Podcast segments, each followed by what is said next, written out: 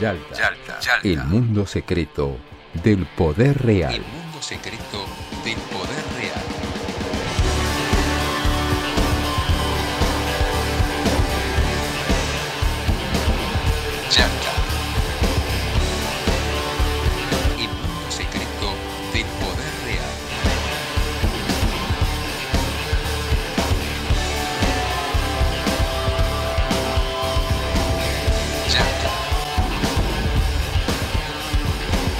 Auspicia Yalta, el mundo secreto del poder real.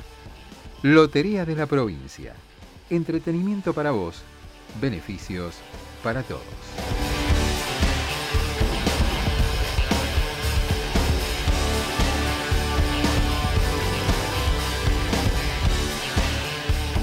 Buenos días, buenas tardes, buenas noches, en cualquier momento del día y en cualquier lugar del mundo donde nos estén escuchando. Esta presentación muy ambiciosa es de Yalta, el podcast que semanalmente hacemos con los compañeros Facundo Cardoso y Martín Piqué y que hoy tenemos un invitado de lujo, periodista, escritor y un amigo, este Carlos Caramelo, que está con nosotros. ¿Cómo le va Piqué? ¿Qué dice usted? ¿Cómo anda Marcelo? ¿Qué tal Carlos? ¿Qué tal Facundo? Efectivamente, le damos la bienvenida al hombre con nombre de golosina. No sé si es tan dulce como dice el caramelo, pero ya lo vamos a escuchar. Ustedes saben que Yalta es una localidad de la península de Crimea y es el nombre de este podcast. Nosotros le pusimos ese nombre, lo, he- lo hemos dicho varias veces, porque en principio entendemos la política internacional como una política situada y en aquella cumbre de 1944 tres estadistas se reunían para rediseñar el mundo que sobrevendría después de lo que ya estaba escrito, que era la derrota de la Alemania nazi y el Japón imperial. Allí estaban, un viejo conocido de algunos aquí, Josecito Joseph Stalin, el amigo mejor presidente de, los Estados Unidos de la etapa contemporánea para mí, Franklin Delano Roosevelt, y por los Estados, no, los Estados Unidos, ya lo mencioné, por Gran Bretaña, el amigo también, no tan amigo del peronismo Winston Churchill, pero ganador de la guerra. Y como entendemos la política como política situada, nos trasladamos ahora a Sudamérica para debatir en términos eh, ideológicos, culturales, políticos, económicos y sobre todo de las tradiciones políticas de esta América Latina al sur del Río Bravo, sobre todo en torno a la idea del nacionalismo popular latinoamericano que muchas veces parece algo, algunos creen que es una rémora del pasado y que puede ser de alguna manera reemplazado por un social eh, liberal progresismo de los sectores urbanos conduciendo coaliciones. Y sin embargo nos encontramos, yo lanzo una primera hipótesis, en tiempos de pandemia donde la vida, la salud, el salario y el trabajo pasan a ser las prioridades, con que las victorias electorales, los mejores resultados están acompañando a aquellos dispositivos políticos que ponen el acento quizás seguramente en la idea de comunidad, en la idea de una tradición autoafirmatoria, en la idea de bueno, construir una coalición conducida por, por los sectores populares, por los sectores del trabajo, y de eso vamos a hablar porque la alegría de los últimos días es el imprevisto triunfo de un maestro rural de Cajamarca, Perú, que con un lápiz como símbolo y con su experiencia como rondero, vamos a hablar de todo eso, llegó a la presidencia del país donde ser de izquierda hasta ahora automáticamente te dejaba por fuera del sistema político. Y sin embargo, ahí está, Pedro Castillo, el nuevo presidente del Perú. ¿No es así, Facundo? Exactamente, Martín. ¿Cómo va, Marcelo? ¿Cómo va, Carlos? Un gusto. Este, exactamente, a partir de, bueno, de la, ya a esta altura, en este día miércoles, victoria de Pedro Castillo en Perú, nos vamos a plantear en este podcast una serie de interrogantes que tienen que ver con eh, la región. En muchos países estamos viendo que el modelo que ha regido algunas naciones durante las últimas décadas no puede asegurar su continuidad.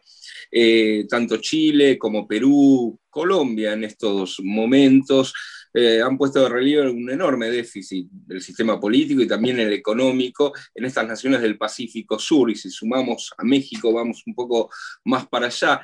Naciones que eran hasta hace algunos meses, te diría, nada más, en el caso de Chile hasta el año pasado, eh, cuando explotó aquella revuelta que tuvo como epicentro la Plaza Italia en Santiago de Chile, eran señalados como modelos, ¿no? Era como, modelos económicos, políticos por la élite de estos países, de nuestros países del Atlántico, por ejemplo. Han entrado justamente en crisis y no es una crisis de candidatos, no es una crisis de determinados partidos políticos, parecería ser que el, pueblo que ha salido a las calles, tanto en Perú como en Colombia y como en Chile, requiere o exige cambios que tienen que ver con lo sistémico, no, no es cambio, no es un hartazgo a la clase política en abstracción, no es un hartazgo de la corrupción, como dicen algunos medios, sino más bien un hartazgo en cuanto al sistema.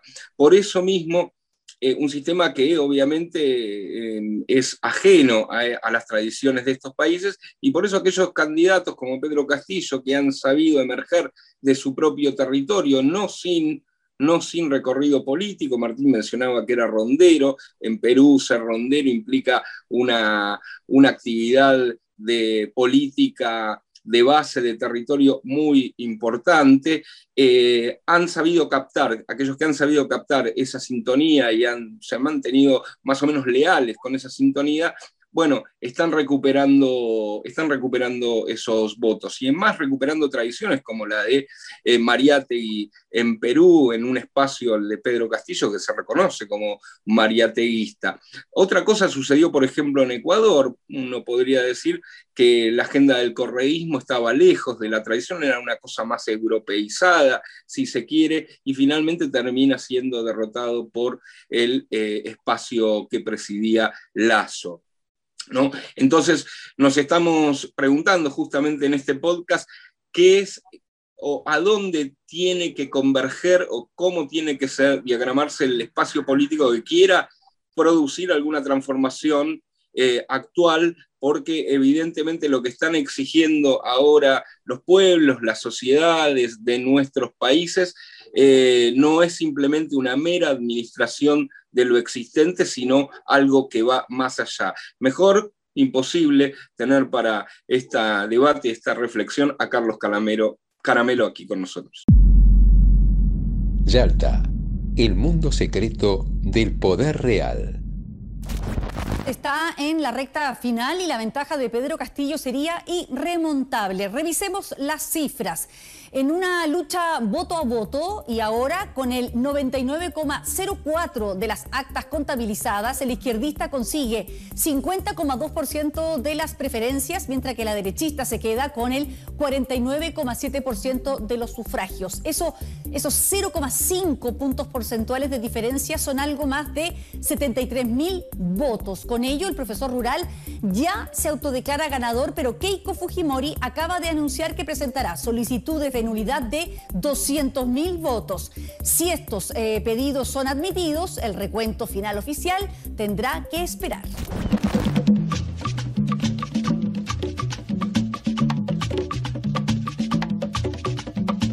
Ruge la mar embravecida, rompe la ola desde el horizonte, brilla el verde azul del gran Bueno, gracias Facundo, gracias, la verdad que es un placer. Martín querido, Marcelo, bueno, Marcelo que viejo amigo, además eh, es muy bueno a veces eh, en, estos, en estos momentos de, tanta separación este, poder encontrarse con, tres amigos, aunque más no sea de esta manera, y, este, y cambiar un poco las figuritas como cuando yo era chico. Eh, debería, podría empezar como, como, como parafraseando a Dan Rather, al, conocido este, presentador de los Estados Unidos que desde la Plaza Roja, cuando se caía el, muro de Berlín, este, decía, eh, los, los moscovitas nos hablan, dice, hemos vencido la Guerra Fría. Y a mí me parece que eh, estos, estos últimos éxitos e incluso el fracaso de, Ecuador eh, están ligados a que empezamos a vencer la, Lo, que, lo que vendría a ser algo así como, como la geopolítica global, ¿no?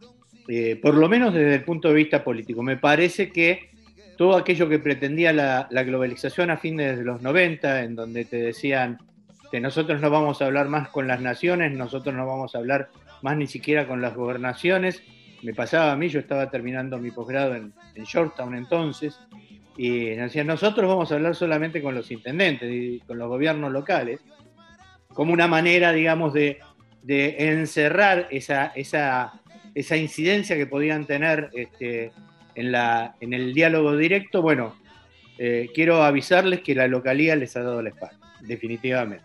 Me parece que todas estas, todas estas cuestiones, digo, eh, nuestros compañeros de, de Bolivia, eh, este, este castillo eh, que al parecer no es un castillo de naipes en, en Perú, eh, y la misma lógica eh, este, de, de esa izquierda, de esa izquierda más o menos, digo, de esa izquierda culta, paqueta, economista que representa este, Correa, tienen que ver con esta, con esta cuestión de, de los poderes y la recuperación de las cuestiones locales. Hoy, eh, el presidente de la Nación Argentina, en una GAF que solo, solo, solo puede compararse con la de querido rey de Macri, Deberían tener angustia de tomar la decisión, querido rey, de separarse de España.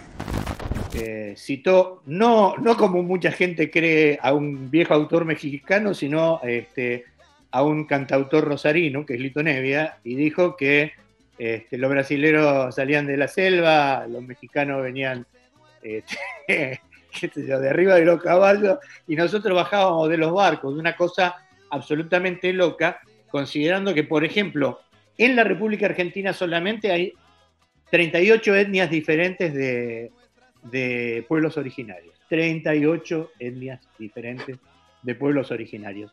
Alguna con una, algunas de ellas, este, que yo he tenido la suerte de, conocer y visitar, con una vida política y social muy importante, como pasa en Misiones, como pasa este, en, la, parte de, del Chaco salteño, como pasa, por supuesto, en la, en la Quiaca, digo, arriba, eh, digo, arriba de Tilcara hasta Tilcara llegó, eh, digamos, Tilcara es como Pinamar sin playa, pero después para arriba es otro negocio, digo, ¿no? Este, en Casabindo todavía se torea, y los que torean, y que le sacan, por supuesto que no matan al toro, le, ponen una, una vincha roja este, que es de la Virgen, son todos eh, descendientes de aquellos famosos toreadores eh, que los españoles usaban, digo, en, tiempos de la conquista. Y de alguna manera me parece que esto, eh, de, digamos, de recuperar lo originario, de recuperar eh, lo autóctono, eh, en, algunos, en algunos lugares, empieza también a, a, demostrar que no se puede vivir más en una cultura ficticia. Digo, esta cosa de, de la localía blanquiñosa, dicen los norteamericanos, ¿no? Cuando, cuando quieren este, jorobar con, con, la negritud. Esta cosa euro, euro, eurocéntrica del pensamiento porteño, por ejemplo, es una cosa que de verdad está perdiendo cada vez más extensión, porque, a ver, Facundo, para ser eurocéntrico, vamos a París, hermano. ¿Para qué vas a quedarte en Buenos Aires? Claro, claro. ¿No? Marcelo, sí, sí, sí. vivamos, Brignoni, usted y yo, que somos Caramelo y Brignoni, vivamos en Roma, vivamos en Milán. Io sono un piccolo bambino nell'estero di eh, Lombardia, claro. Caramelo. ¿Eh? Así que me, me, parece que eso pierde, pierde relevancia y empiezan a recuperarse eh, estos valores de los ronderos, estos valores de los cocaleros, estos valores este, en donde vos lo, lo nombrabas a Mariátegui, y, y, lo notable es que Mariátegui, como lo fue Kush, por ejemplo, para el peronismo, digamos, claro. eran, es eran muy buena comparación. Eh, claro, pero eran indigenistas de un altísimo componente intelectual. Mariátegui mm. arranca teniendo primero que nada, una imprenta, digamos, más que una imprenta, una editorial, que presenta tres, líneas de libros, digo, ¿no? Tres, una de ellas, este, los libros políticos. Entonces, me parece que ahí empiezan a aparecer también verdaderas anclajes a la tierra. Y esto, si estuviéramos este, con mis compañeros de, la radio, este, enseguida me estarían diciendo, oh, de nuevo con Perón, pero la verdad es que cuando uno va hacia, hacia un, pueblo que ha hecho también una importante eh, selección en cuanto a esta cuestión de la localía y, de, y del ser nacional, como es Venezuela, se encuentra con que las bases fundacionales este, del comandante Chávez son las lecturas de Perón. Y exactamente, y no solo de Chávez, sino de gran parte de la comandancia de las Fuerzas Armadas Nacionales Bolivarianas. Sí, lo digo, lo, marco en Chávez porque además este, Chávez era un tipo que, eh, bueno, nada, vos tuviste como yo la oportunidad de conocerlo, eh, pensaba en Perón hasta cuando construía sus discursos, digamos, construía los discursos en términos formales a la manera de Perón, porque eran discursos didácticos, por ahí este, hasta hasta reiterativos, porque él creía que, la cosa se anclaba con la repetición, bueno, una cosa muy, muy, de, muy de conducción política, muy de los años 50. Entonces, me parece que ganan estas identidades. Ahora, es un poco osado o es un poco aventurado todavía creer que esto es la revolución. Mm. Me parece que se tienen que dar o se tendrían, se tendrían que dar todavía anclajes más definitivos que tienen que ver, Martín, Facundo, con, la, con una toma de conciencia individual, porque digo, tampoco lo individual está ausente en estas construcciones. ¿Eh? Digo, mm. por supuesto que vale la comunidad, por supuesto que vale, digamos, está ganando un valor superlativo en este momento, que es la solidaridad. En estos pueblos se está ganando lo solidario. Sí, inclusive, inclusive, Carlos, me parece que también eh, en esto yo creo que el peronismo también construyó otra lógica y otra escuela, que tal vez el peronismo, eh, en una situación que sí es cierto que tal vez la Argentina tenga una situación más diversa demográficamente a la que tienen otros países latinoamericanos, este, pero el primer peronismo tal vez fue el primero que construyó una identidad este, nacional mestiza eh, coordinada, concomitante en intereses comunes. Eh, y esa identidad claramente tiene una cosa que no se puede obviar en América Latina, que es un componente cuantitativo. O sea, no hay modo de que una minoría blanca urbana conduzca a las masas excluidas de las periferias de los grandes centros latinoamericanos. Es un problema hasta numérico, no solo político. Pero de ninguna manera, pero además eso está en la esencia, en la esencia constitutiva de la identidad de Perón. Perón es un mestizo. Exactamente. Su madre es india. No jodamos digo. Su, abuelo era un médico este, burgués, italiano y demás, pero su madre era india. Yo, eh, Carlos, eh, Marcelo, quería agregar que el tema con respecto al individuo, ¿no? que cuando el individuo se lo toma como una persona concreta, eh, obviamente hay que pensar y tenerlo en cuenta. Ahora bien, cuando es una abstracción, porque en realidad suele ser planteado como una abstracción y termina siendo una cuestión de ser un consumidor, por ejemplo. Un individuo es una abstracción en cuanto, eh, digo, es separado de aquello a lo que tiene arraigo, ¿no? Eh, digamos, si, vos no sos, eh, no, sos del partido político tal, del club tal, hijo de tal, amigo de tal, todo, terminás no siendo nada digo, ¿no? Eso es eh, el individuo tomando como esa abstracción, eh, me parece que es lo que quizás eh, las élites de las cuales hablaba mm, Marcelo, que intentan conducir una mayoría que además es, excluida, interpreta a esa mayoría con, una, como una abstracción, exactamente, como un conjunto de individuos. Pero vos sabés, Facundo, que tanto Mariátegui como Kush ven en el indio y además lo dicen así, ¿no? en el indio, una, digamos, una presencia individual. Cuando Kush dice, el indio espera, pero no espera porque no tiene nada, y entonces no espera nada, está diciéndonos también que, ese, ese, tipo que él ve sentado en el suelo fumando un cigarro sin, sin tiempo, casi atemporal, este, tiene que ver con una, una construcción individual de pertenencia, de lo que Claro. está ahí.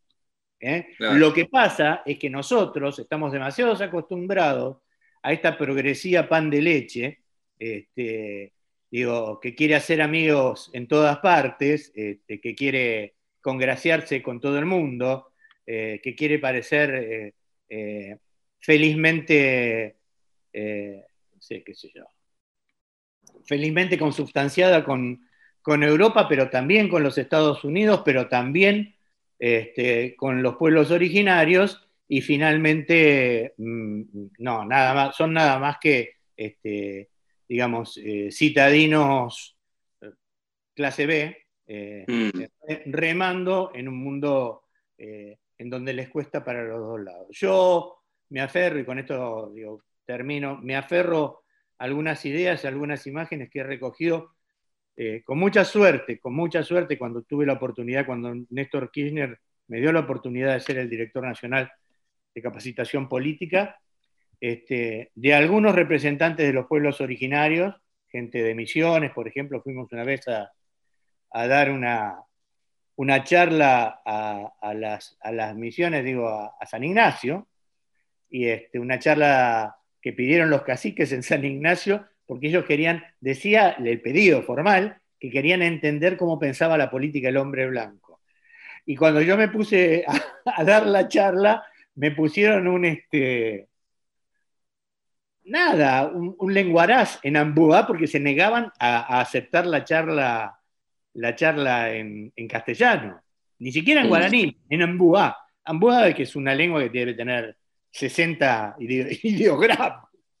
Entonces yo hacía cuestiones este, muy porteñas, como decirle, por ejemplo, hermenéutica, y lo miraba al muchacho para ver cómo traducía la palabra hermenéutica. Pero digo, esos son, eh, nada, floreos eh, de, esta, de esta cosa, de este reservorio eh, eurocentrista que uno tiene y, del cual también deberemos este, reconvertirnos eh, alguna vez en la vida si queremos ser de verdad este, libres y soberanos.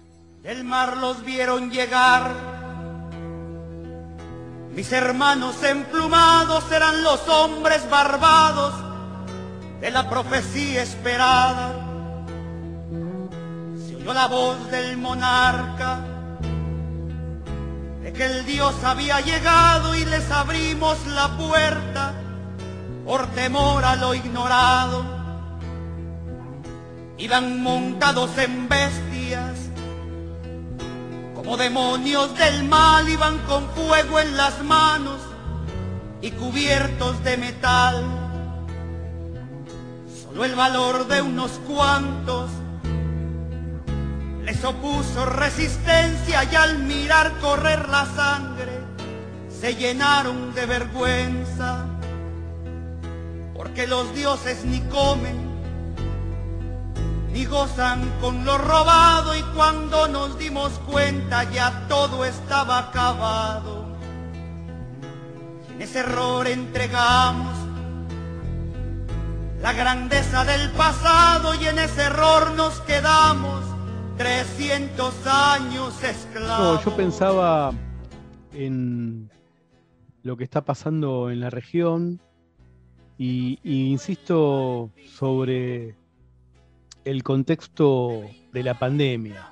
A mí me parece que hace unos años se hablaba de demandas de nueva generación, de nuevos derechos y todas esas eh, expresiones absolutamente eh, elogiables y objetivos que de alguna manera está bien proponerse, por supuesto, tenían un, implícito, en- incluso hasta en la formulación, que era nuevos.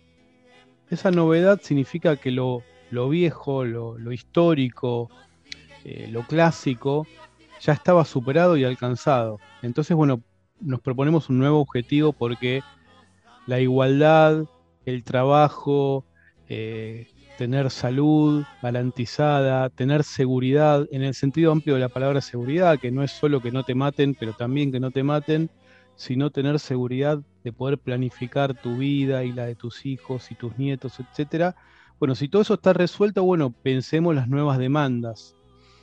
Esas nuevas demandas igual van apareciendo y no es que uno se pone en esta, en esta mirada eh, anacrónicamente anticuado, valga la redundancia, y dice, no, este, las nuevas demandas eh, es una imbecilidad darles la prioridad porque eh, tenemos que resolver las anteriores.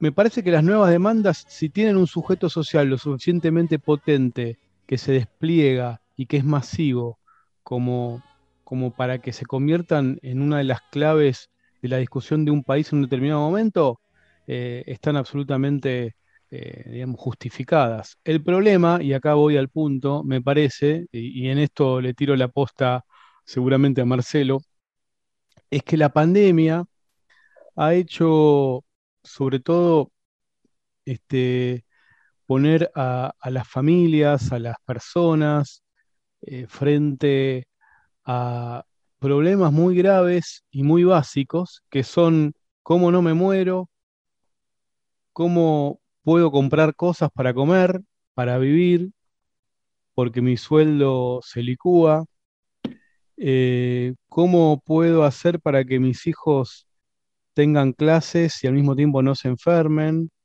eh, y, yo organizarme este, mientras tengo que cuidarme de no contagiarme para, para conseguir ingresos, sobre todo si no tengo resuelto con un trabajo en blanco este, que me garantice que, si sigo trabajando desde mi casa me conservan el puesto.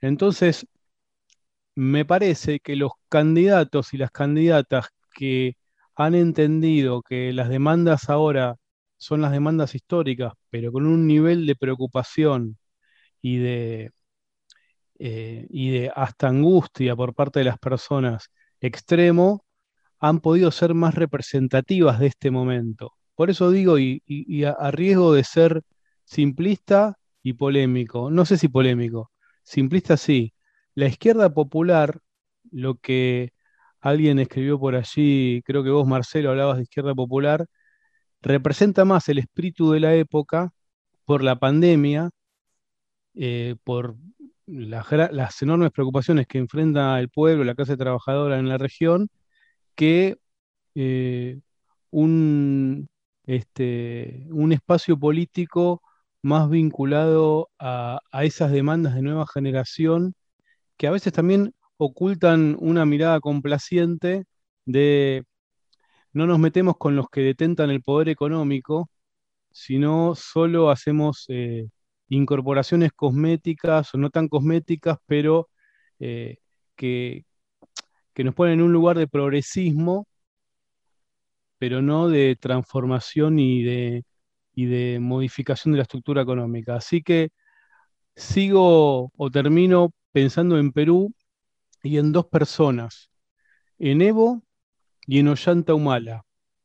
Muchos dicen que para Castillo ahora el gran dilema es si va a ser Evo o va a ser Ollanta Humala. Dicho de otra manera, si va a negociar con el establishment y va a decepcionar a lo que lo convirtió de ser un outsider total que nadie conocía, o sea, un líder social periférico, a ser el presidente del Perú, o sea, si eso, todo eso que lo llevó hasta ahí, él lo va a seguir representando, asumiendo el conflicto y el riesgo que eso significa, pero abriendo una nueva etapa histórica, o si va a negociar iba a decepcionar, como ocurrió con Ollanta Humala, que parecía que era el nuevo Chávez peruano y terminó siendo un instrumento de la elite peruana que es muy inteligente, por otra parte.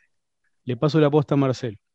No, yo tres o cuatro cosas sobre lo que planteaban antes Facundo, Martín, Carlos. A mí me parece que la, la pandemia detona y acelera algunos procesos que ya estaban. Eh, me parece que el primer proceso que estaba en crisis es que el, digamos, el neoliberalismo en América Latina, producto de la memoria histórica reciente en mejores condiciones de vida de las mayorías populares, tiene muchísimas dificultades para legitimarse en términos electorales. Eh, es distinto a lo que sucede en Europa, también acá hay otra diferencia que pocos de los eurocéntricos perciben, que en Europa esta agenda, la que yo denomino la agenda de los incluidos, es una agenda que ya tiene resuelta previamente en el debate la agenda de la supervivencia. Cualquiera que conoce Europa eh, sabe que un pobre de Gales es un tipo de clase media alta de la matanza. Eh, entonces, ese tipo de situaciones indica que claramente la pandemia aceleró, sobre todo en nuestra región sudamericana, la idea de que la agenda de la supervivencia vuelve a adquirir relevancia porque la agenda de la disidencia solamente refiere a los incluidos que en ningún caso superan el 15% de la sociedad.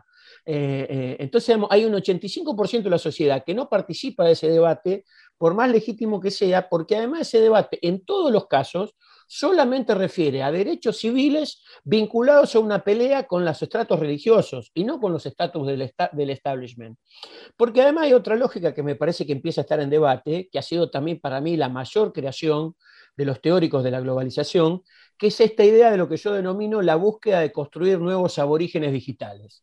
Así como lo, digamos, los españoles en el siglo XVI y XVII dijeron, son aborígenes, no tienen orígenes, solamente lo tendrán a partir de convertirse a la fe colonizadora, que somos nosotros, la Iglesia Católica, este, de los reyes de España, ahora no, son todos aborígenes digitales hasta que decidan convertirse en ciudadanos del mundo y que no tengan ninguna otra condición, que no tengan nacionalidad, que no tengan historia, que no tengan país, que no tengan sexo, este, que no tengan familia, que no tengan identidad y que ya no sean ciudadanos del mundo más allá de su denominación, sino que solo sean consumidores. En tanto el mercado es más importante que el Estado, lo que nosotros necesitamos son consumidores y no ciudadanos.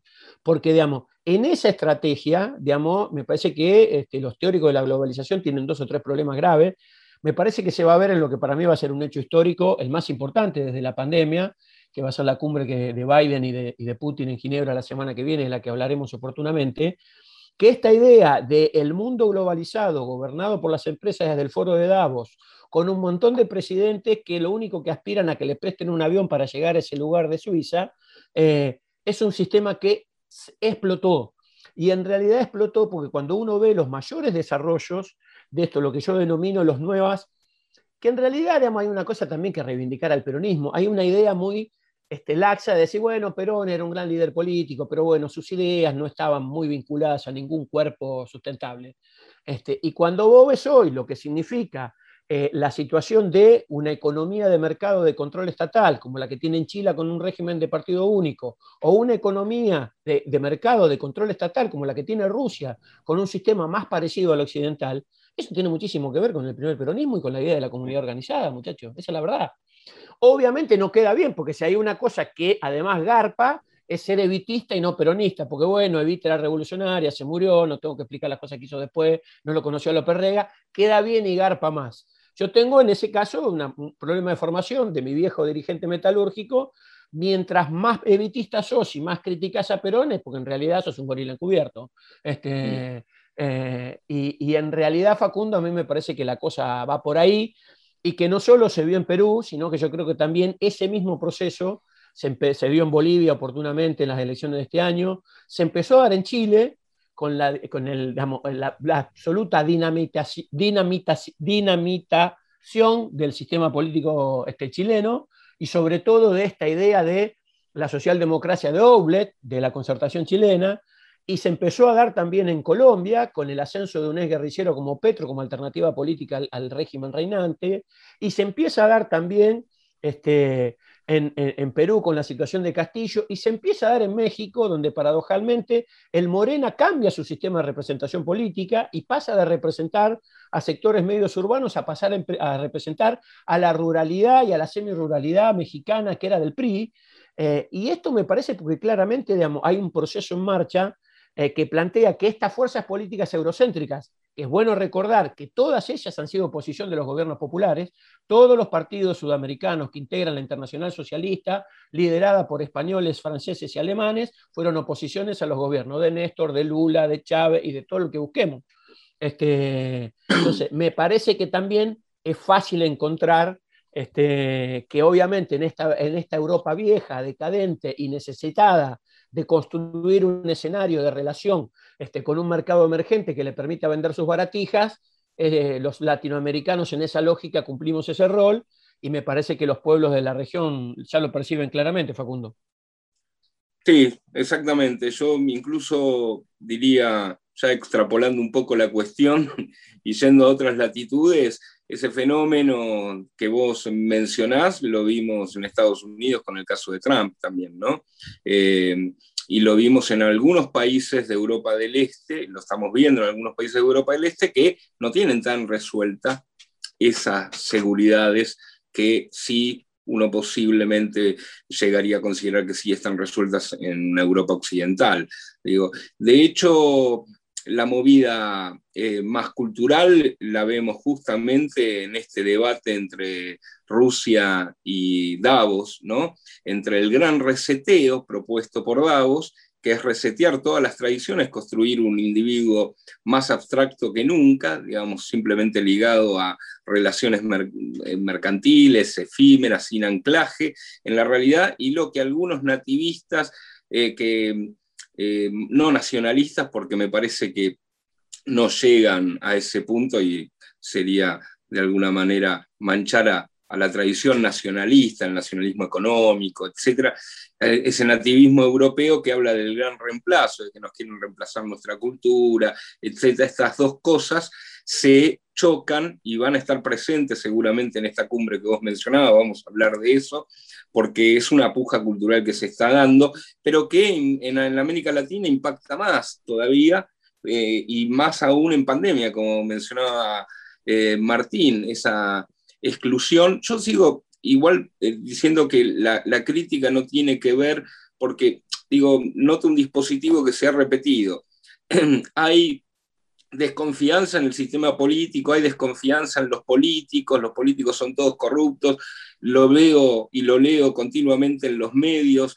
Yo creo que esa no es tampoco el punto central. Creo que Pedro Castillo dio en el clavo cuando le preguntaron por qué, eh, em, eh, porque el sistema peruano tiene una gran habilidad que no es solo, no solo condenar presidentes, cinco presidentes todos presos y uno suicidado antes de ser condenado, sino también tiene esta característica de decir quién puede ser o quién no puede ser presidente más allá del acompañamiento popular. ¿no? Y entre Vizcarra, que era el último que quiso hacer una asamblea constituyente para reformar la constitución, un reclamo que está ah, vaya a saber uno si es el idóneo, si es el correcto o no, pero está presente tanto en Chile de hecho, hubo asamblea constituyente. En Perú, de hecho, lo sacaron y proscribieron a Vizcarra justamente por eso, y me parece que está emergiendo en Colombia. Y además, Morena quería ganar estas elecciones para justamente reformar el marco regulativo mexicano. Es decir, que lo que está en, juego es, algo más sistémico que la mera representación política. ¿no? Esto es como una conclusión que uno podría eh, llegar, a, llegar a sacar. Entonces, bueno, en este, en este tema me parece que ahí Pedro Castillo dio en el clavo cuando le preguntaron por su referente, que ahora el nombre se me fue, pero es era un gobernador de una región andina que se reconocía como... ¿Eh? ¿Cómo? Cerrón. exactamente, que se reconocía como mariateísta y eh, iba a ser su candidato a vicepresidente y la justicia directamente lo sacó lo sacó del juego. Y no lo hicieron con Castillo, porque ahí está el nivel de sorpresa de Castillo. No porque Castillo no tuviera una carrera política, sino porque nadie se imaginaba que iba a llegar un balotaje. ¿no?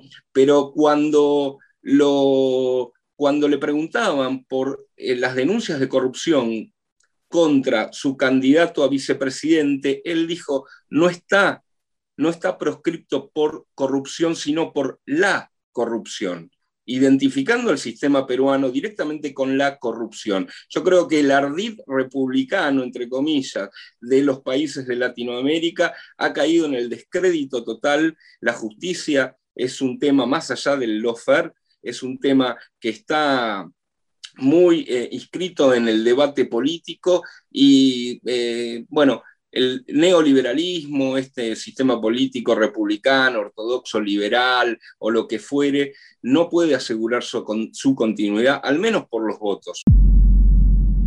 Yalta, el mundo secreto del poder real. Cancunapa.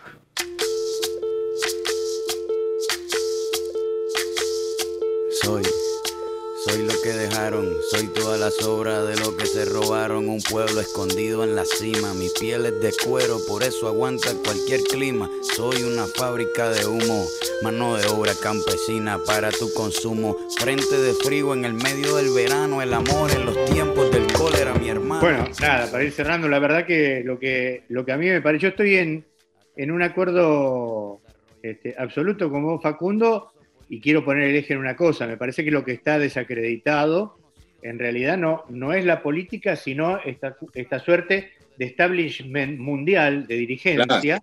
Claro, hay como un establishment dirigencial, ¿no? Que está articulando todo el tiempo, como en una especie de minué federal, lleno de gestos, este, ¿no? De, de- de inclinaciones y demás. Y me parece, eh, celebro el título además del, del capítulo de hoy, este, de la América Plebeya, porque me parece que acá hay un- una base, una base emergente, una base que bulle, ¿no? que descree además de esta so- socialdemocracia sentimental y coqueta este, mundial, porque no es lo mismo ser socialdemócrata como este español que vino hoy, a ser socialdemócrata, claro, a ser socialdemócrata demócrata en Islandia, donde te tenés que cargar 37 banqueros. Digo, Claro, y los dos claro. tipos se dicen socialdemócratas, además, ¿no es cierto? Totalmente. Entonces, a mí me, me parece que, digo, en esos países nórdicos además está presente también esta identidad, esta identidad localista, esta identidad centrada y chiquitita de sociedades que se reconocen en, en la tierra y en el suelo. Y digo, celebro el título de, de América Plebeya porque quiero cerrar diciendo que prefiero la América Plebeya mil veces antes que la América Vasallo. Muy bien. De mi parte, eh, muchas gracias Carlos, Facundo, eh, Martín. Eh, este ha sido Yalta de esta semana. En lo que a mí respecta, le dejo este, las palabras finales al compañero Piqué, al compañero Cardoso. Muchas gracias Carlitos Caramelo por acompañarnos en estas palabras. Un gusto, Carlos. Eh, recuerdo algunas clases en la Facultad de Ciencias Sociales de, de un programa de actualización en comunicación política con Daniel Rosso y con Carlos Caramelo. Nos divertíamos mucho y aprendíamos también, por supuesto, si no van a pensar que solamente nos divertíamos. Eh, bueno, vamos a seguramente seguir en próximos capítulos viendo qué pasa con, con Castillo. Si hay un lugar donde me gustaría estar, además de nuestra Argentina, que, que es plebeya y es multicultural y es un país en disputa atravesado por proyectos eh, que históricamente han confrontado. Hay un lugar donde me gustaría estar, es en Perú cuando asuma Castillo. Los primeros días, los primeros El 10 28 días de de. Castillo. Sí, creo que es un lugar donde van a pasar muchas cosas y el subcontinente o el continente o la patria grande va a estar mirando lo que allí ocurra. ¿No es así, amigo Facundo? Para terminar y agradecerle a Carlos, por supuesto, otra vez, eh, exactamente, uno siente una, una suerte de entusiasmo por eh, la emergencia de Carlos Castillo en un país que, permítaseme decir, muy querido, o debería ser muy querido por la Argentina como Perú.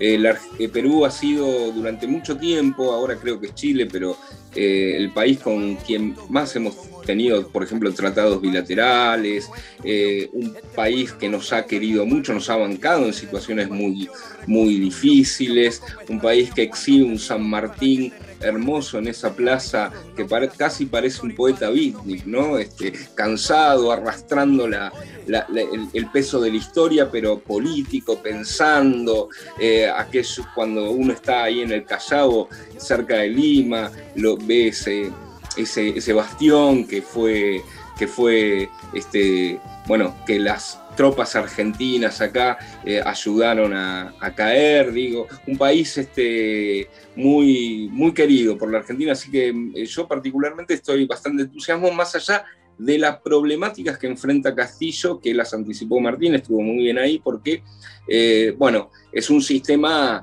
que está acostumbrado a sacar, poner eh, presidentes a su antojo, eh, y la pandemia no ayuda, porque Castillo depende de, como decía Carlos, del territorio, de su vínculo con la tierra, de la movilización. Eh, bueno, todo esto lo vamos a ver en las próximas semanas. Les mando un abrazo grande a todos. Abrazo para todos.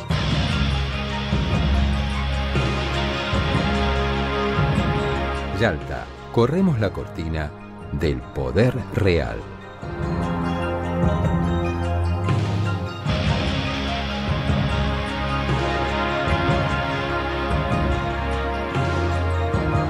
Hacemos Yalta, Marcelo Brignoni, Facundo Cardoso y Martín Piqué. Imagen institucional y edición, Andrés Rutz y Manuel Leiva para Brasil Comunicación. Locutor, Ricardo Álvarez.